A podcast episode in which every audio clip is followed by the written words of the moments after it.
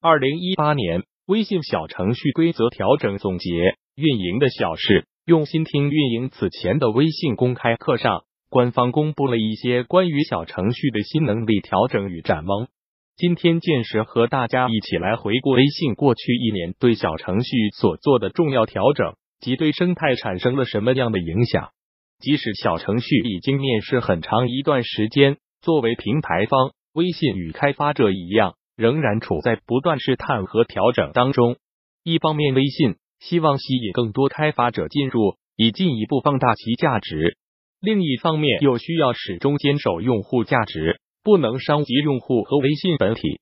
这本身充满了矛盾，不断的变化和调整也就在情理之中。其中。有些调整让开发者感到猝不及防，常常疲于应对，进而导致对平台的信心不足。也有些新能力的释出，大大缓解了开发者的压力，并催生出新的服务场景。一、关于获取用户信息，获取用户信息是小程序的关键能力之一。过去一年，微信对这一动作进行了多次调整。二零一八年四月，微信发布通知。过去直接弹出用户信息授权框的方式将不再被支持。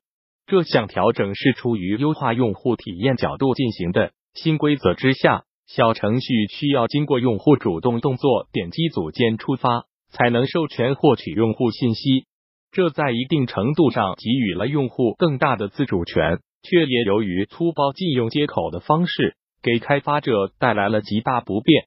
因此。在吸收开发者反馈后，微信在一个月内又进行了一次最新调整，恢复开发者使用原有接口的能力。改动之后，用户使用小程序时只需进行单次授权，并可随时取消。但到了十月份，微信又一次调整规则，继续改为用户在小程序中需要点击组件后才能授权昵称、头像等数据。尽管在微信开发者社区中，一直有大量开发者针对此类频繁调整表达自己的不满，但这类调整似乎势在必行。上个月，微信对于获取用户位置信息的能力又进行了一次调整。开发者在获取用户用户地理位置时，需要单独给出用途说明，这依旧引起了很多开发者的讨论。尤其是这项调整，使得用户需要连续点击两次才能完成位置授权。带来很大不便。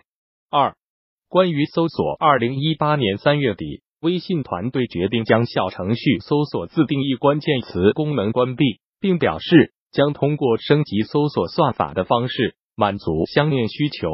原本，微信推出小程序搜索自定义关键词功能的主要目的是方便用户找到小程序，同时帮助小程序更准确的触达用户。当开发者在后台配置完小程序业务相关的关键词之后，就可以被用户搜索找到，大幅提升曝光几率。最初的微信支持开发者自定义十个关键词，功能关闭后，相当于被检索到的权利逐渐由官方算法调整替代。这项调整的主要是正反两方面因素导致的：一是部分投机的开发者滥用自定义关键词功能。使得用户的搜索体验下降。二是微信有意在强化自身的搜索算法，希望降低不必要的上传审核等流程。四月份，微信服务直达开放新类目内测，这项功能使用户可以通过搜索功能快速找到对应服务，如搜索车票、住宿、商品时，或优先看到对应的小程序。七月份，微信开放品牌搜索功能。主要包括品牌官方区和微主页二项能力，其中微主页以小程序的形式出现，能够展示品牌介绍、主营产品、服务、联系方式等模块，帮助品牌放树立品牌形象，加强用户连接。三、关于入口，七月微信对小程序任务栏进行了升级，最大的动作是增加了我的小程序入口。在这项调整中。用户可以通过下拉动作拉出任务栏，打开最近使用过的小程序和我的小程序。我的小程序是原有新标小程序功能演变而来，这使得之前的收藏功能进化为类似添加到主屏幕的功能，收藏个数上限也提高到五十个。另一个关于入口的调整是附近的小程序。为让用户更好的发现和使用基于地理位置的小程序，微信在十一月对附近的小程序进行了升级，新增分类导航、服务标签、在线客服展示等功能。在分类导航中，微信新增了外送、预约、出行等快捷入口，帮助用户更快找到所需的线下服务。服务标签中新增了点餐。快递等十多种标签展示，帮助用户更清晰筛选服务信息。在线客服则支持用户查找门店服务时，快速打开客服对话窗口，向在线客服人员进行咨询。入口一直是困扰小程序开发者的一大问题，这两项调整显著提升了小程序在整个微信产品中的入口位置。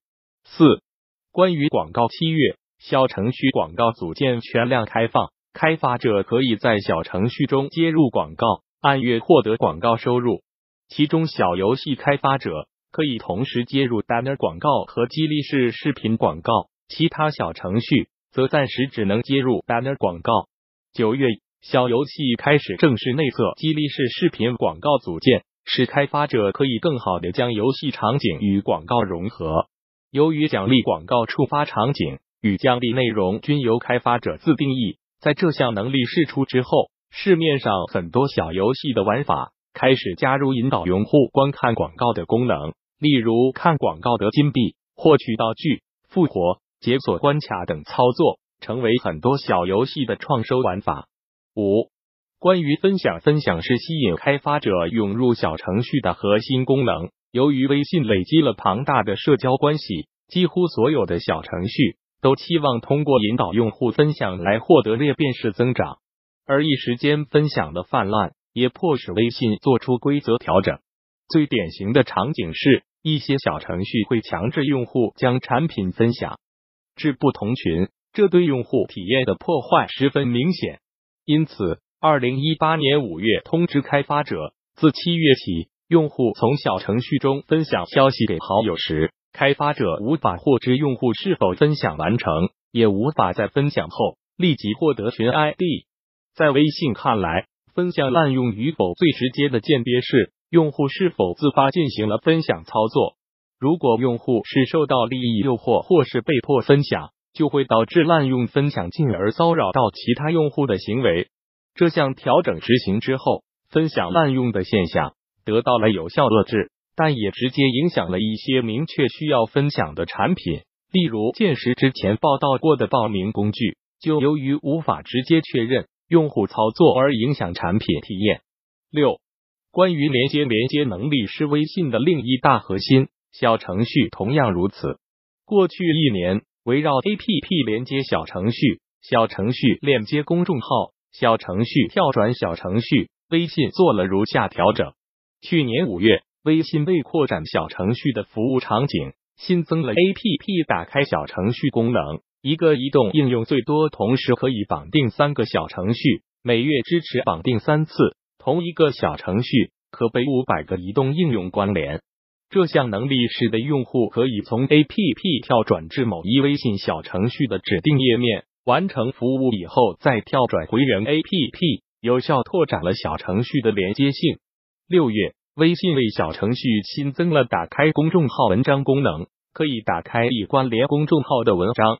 九月份，微信又开放了线下扫码打开小程序，支持快捷关注公众号的能力。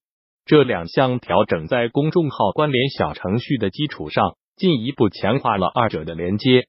相比前两项对连接能力的强化，微信对于小程序之间的跳转则做了更多限制。九月底。微信宣布对小程序跳转小程序功能进行调整，表现为需要用户触发，需要用户确认。每个小程序可跳转的其他小程序数量限制为不超过十个。这项调整最直接的影响是一大批合资产品无法再继续做纯流量服务，也消除了过去自动跳转功能对用户造成的困扰。更多精彩内容，敬请关注公众号“运营的小事互联网运营外包服务 ”，www.union166top。